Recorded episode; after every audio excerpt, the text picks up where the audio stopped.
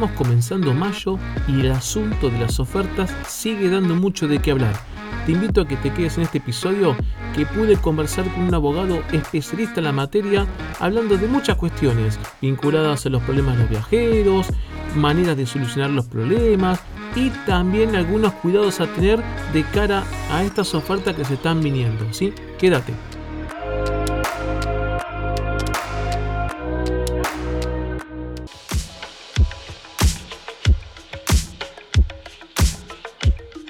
Bienvenidos a un nuevo episodio de este podcast llamado Derecho y Turismo. Mi nombre es Federico D'Angelo Martínez y hoy quiero compartir con ustedes una mini entrevista que estuve con Ezequiel de Aeroderechos para avanzar en algunos temas vinculados a los problemas que mayormente están teniendo o han presentado los viajeros en los contratos turísticos, de qué manera han podido lograr sus soluciones o de alguna manera solucionar, mejor dicho, sus inconvenientes y también hemos conversado sobre una cuestión muy actual y muy presente que si bien ha comenzado a darse desde el año pasado, ha sido acentuado también en este año y tiene que ver con ofrecimientos de vuelos que no estarían todavía confirmados por ANAC, donde algún prestador está ofreciendo vuelos, pero aclararía, digo aclararía, lo enfatizo, porque en algunos casos se marca, en otros casos no, pero aclararía que estos vuelos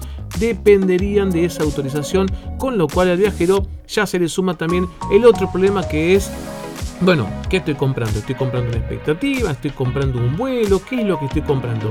Y de eso hablamos justamente el episodio pasado, de poner atención a la letra chica. Pero no perdamos más tiempo. ¿Les parece? Vayamos directamente a la entrevista.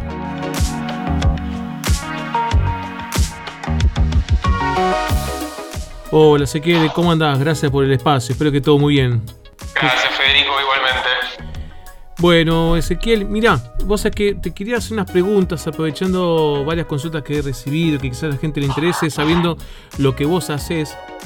Y tiene que ver con, en esta pandemia que pasó en 2020, más lo que estamos transitando, ¿a vos se te ocurren casos muy repetitivos que han pasado para los viajeros, tanto con las aerolíneas con, o quizás con agencias de viajes también? Sí, sí, sí, sí, por supuesto. Sí, de 2020 a la fecha, nosotros eh, de manera reiterada hemos recibido reclamos principalmente por lo que son las eh, devoluciones de servicios y pasajes. Sí. Eso para empezar va contra compañías aéreas y agencias de viaje. Mira. Ese es el principal motivo de reclamo en general desde el 2020 a la fecha. Sí. Y después también muchas eh, cancelaciones de vuelo. Siempre hubo pérdidas de equipaje, pero principalmente ese es el motivo del reclamo. Bien. Y vos sabés que en función de eso, porque a veces la gente como que desconoce o, cuando le dicen, mirá, cuando tenés que hablar con un abogado o una abogada y piensa en reclamo judicial, lo primero que se ve en la gente, que entre líneas un poco lo comparto, pero a veces la gente no dimensiona todo, lo primero que piensan es, uh, esto es para largo, acá hablamos de años.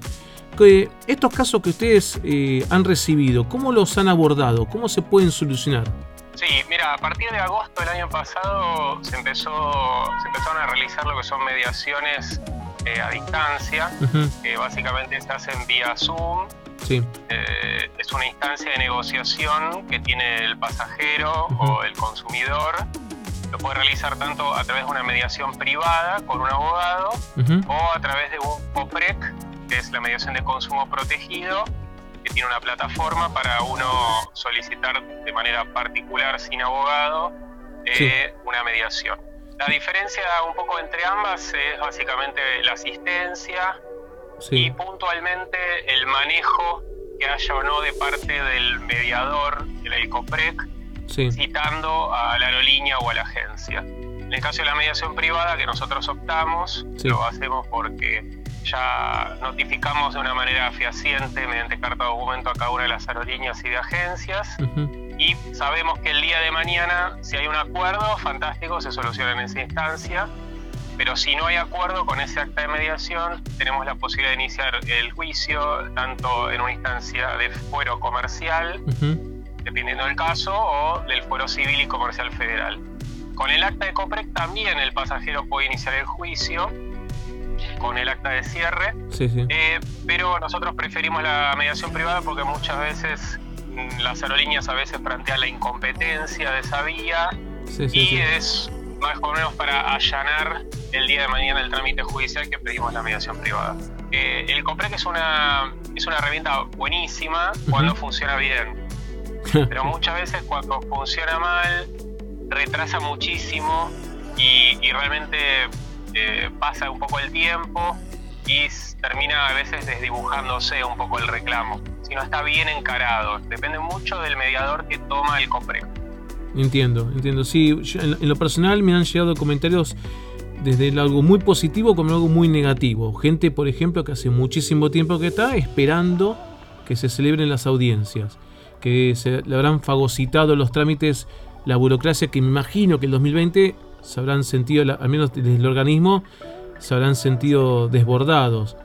Pero sí, coincido en tu, en tu punto de usar una herramienta que me parece que muy atractiva, que hasta en lo personal me gustaría que exista también en ANAC una herramienta similar. Pero bueno, a veces las aerolíneas se escudan demasiado exageradamente en el 63. Claro, claro, sí, en el artículo 63 de la Ley de Defensa del Consumidor. Sí, sí, completamente. En realidad lo hacen como una estrategia aleatoria, más otra cosa, porque las aerolíneas que realmente quieren solucionar y negociar y atender al pasajero, lo negocian y lo atienden tanto en mediación privada como en COPREC. Y la verdad que como vos decís, es buenísimo cuando uno como pasajero, consumidor, puede solucionarlo por, por su cuenta, se siente muy empoderado, o sea, siente que ejerció su derecho de una manera válida y con una herramienta fantástica. Pero después, cuando no funciona, digamos que no hay término medio en eso, realmente. Bien, entonces para, para ordenar, para eh, decirle a la gente que nos está escuchando esto de hay herramientas que no implican ya debamos ir a juicio. Son herramientas un poquito más rápidas, que son dos canales. Uno es el de COPREC por parte del Organismo de Defensa del Consumidor y el otro es una mediación con un mediador que por supuesto que tiene la autoridad como tal porque está inscrito en un registro como mediador. Y esto ahí sí necesitan abogado, ¿no?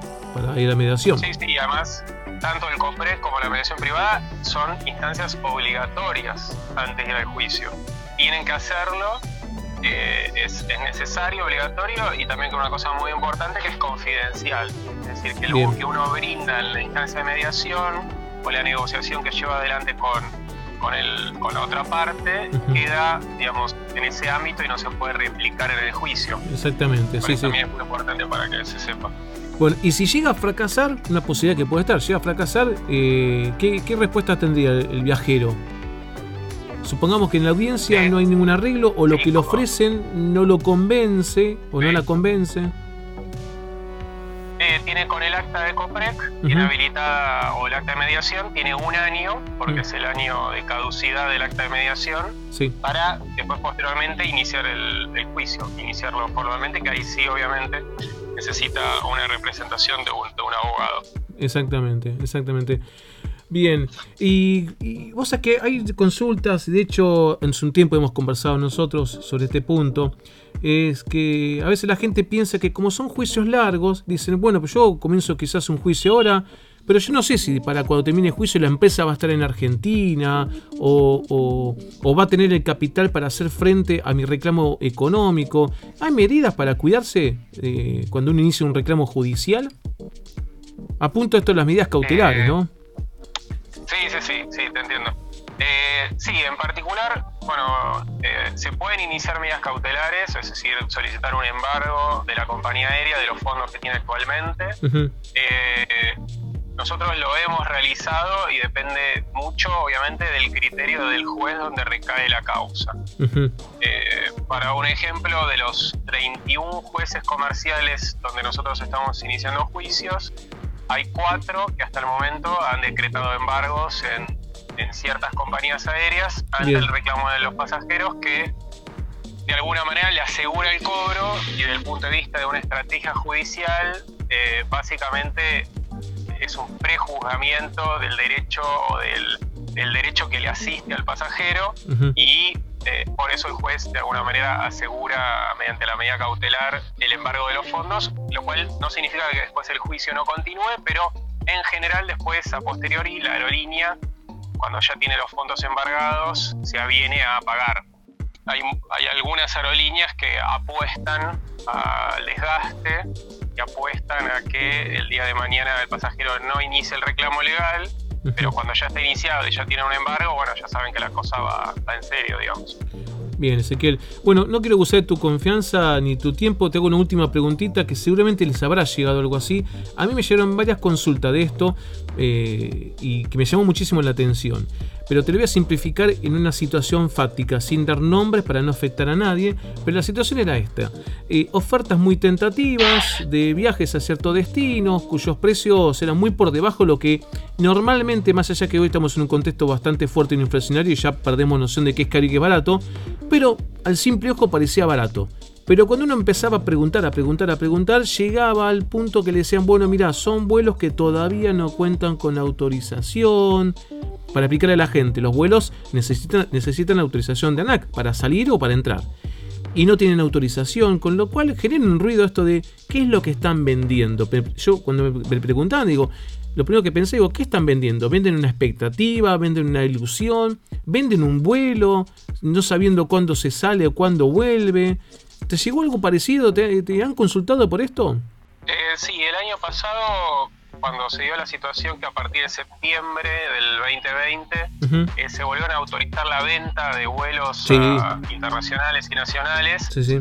Eh, y empezó mucha oferta de hot sale y otras diferentes plataformas para eh, diferentes vuelos. Muchísima gente compró pasajes, pero después al momento que tenía que viajar, cuando ya estaban habilitados los vuelos, había frecuencias y no había ningún tipo de cierre de frontera, de impedimento, como el que parte que estamos viviendo ahora, el vuelo o no existió o se lo reprogramaban o bueno, y sufría un montón de consecuencias. Y ahí más o menos descubrimos básicamente que es eso, lo que vos decís, vendieron vuelos que no existían, que nunca fueron aprobados eh, por la Administración Nacional de Aviación Civil.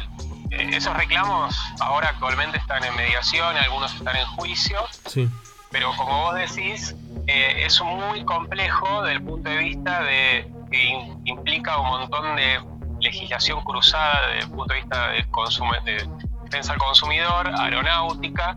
También acerca de, la gran mayoría es a través del comercio electrónico y las agencias de viajes, eh, digamos, más comunes, las que serían las eh, de pymes. Eh, y cómo lo comunican y de qué lo comunican y al momento cómo el pasajero está informado acerca de ese vuelo. Pero sí, claramente, al, al, al, la actividad aeronáutica, al estar en parte fuera de la órbita muchas veces de, la óptica de organismos de defensa al consumidor, eh, este tipo de situaciones no son advertidas como para prevenir a los pasajeros de alguna manera. Si bien de una manera muy loable el año pasado yo vi que asociaciones de defensa consumidor como ACUC, por ejemplo, inició ciertas medidas, eh, pero que después los juzgados no terminaban dándole, eh, digamos, no le dieron un curso por estas cuestiones cruzadas entre la legislación aeronáutica y consumeril. Esa es mi humilde opinión al respecto. Hay una laguna y un vacío que está en esta actividad que muchas veces es difícil de, encarar como para, para un pasajero particular. Sí, sí, sí. Yo en lo personal soy de los que pienso que el 63 no es una exclusión, habla en la superioriedad y cuando se trata, por ejemplo, elementos que tienen que ver con la oferta, en lo personal insisto, ¿no? Porque esto vos, vos como abogado también lo entendés perfectamente, el derecho es muy debatible, muy opinable, pero en lo personal considero que acá hay una, hay una injerencia fuerte del derecho del consumidor que me lo veo muy difícil, vamos a esperar y ojalá que salga bien, lo veo muy difícil que los jueces dejen de lado y digan, no, no, no, acá correspondería al derecho eh, aeronáutico. Cómo saltear esta cuestión de, incumplimiento de la oferta. Porque la verdad que hay que ver cómo se ofertó todo esto. Pero es un problema para tener en cuenta. ¿sí? Y esto lo engancho, aprovecho este episodio para enganchar a la gente con el episodio anterior que hablaba esto de leer la letra chica y ver bien qué es lo que se acuerda con el prestador.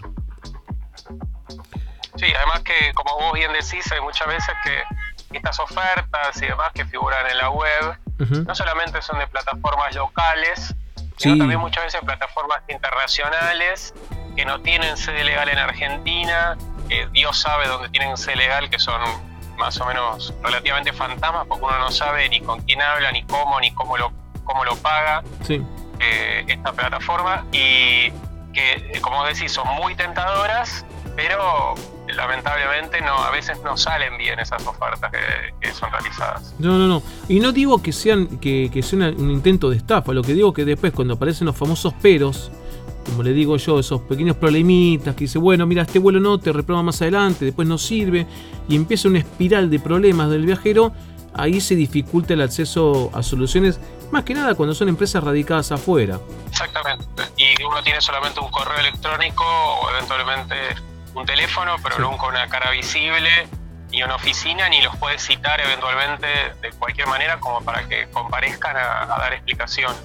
Y eso también, ahora actualmente, cuando vos mencionabas qué es lo que estaba pasando, lo que nosotros notamos es que cuando se reprograman esos vuelos que no existían o de repente que hubo un problema, el pasajero se encuentra ante la disyuntiva de o bien eh, tener que bueno, fijar una nueva fecha, pero al fijar una nueva fecha muchas veces le piden que tenga que pagar una diferencia de tarifa que es muy alta y que de repente tiene que poner más plata encima de la que ya invirtió y se encuentra la disyuntiva también de que, entre comillas, es apurado por la agencia o por el operador o por, por mismo por la aerolínea acerca de qué hacer, o perder el dinero, que en realidad nunca lo pierde, sino que lo puede recuperar, o, eh, o poner más plata encima eventualmente para realizar un viaje en una fecha que todavía no tiene determinada. Y últimamente muchas aerolíneas, con este último cierre de fronteras particularmente, están, digamos, brindando opciones en las cuales tienen que definir dentro de un plazo muy, muy corto, muy, muy corto, y eh, con un rango de 15 días. Eso sí lo hemos notado mucho.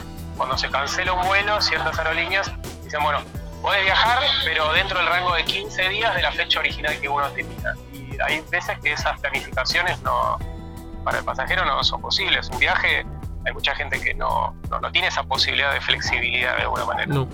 Bueno, aprovecho ese mensaje para decirle a la gente que reflexione mucho sobre esas ofertas y ante la menor duda que, bueno, que siempre tengan la, la preidea de consultar con un especialista o un especialista. Ezequiel, no te molesto más, te agradezco muchísimo y a la gente les aviso que en la descripción les dejo enlaces para que lo puedan encontrar a Ezequiel y si tienen alguna necesidad, bueno, ya saben, le preguntan a él. Un fuerte abrazo, Ezequiel. Bueno, gracias Federico, buen fin de semana. Hasta luego.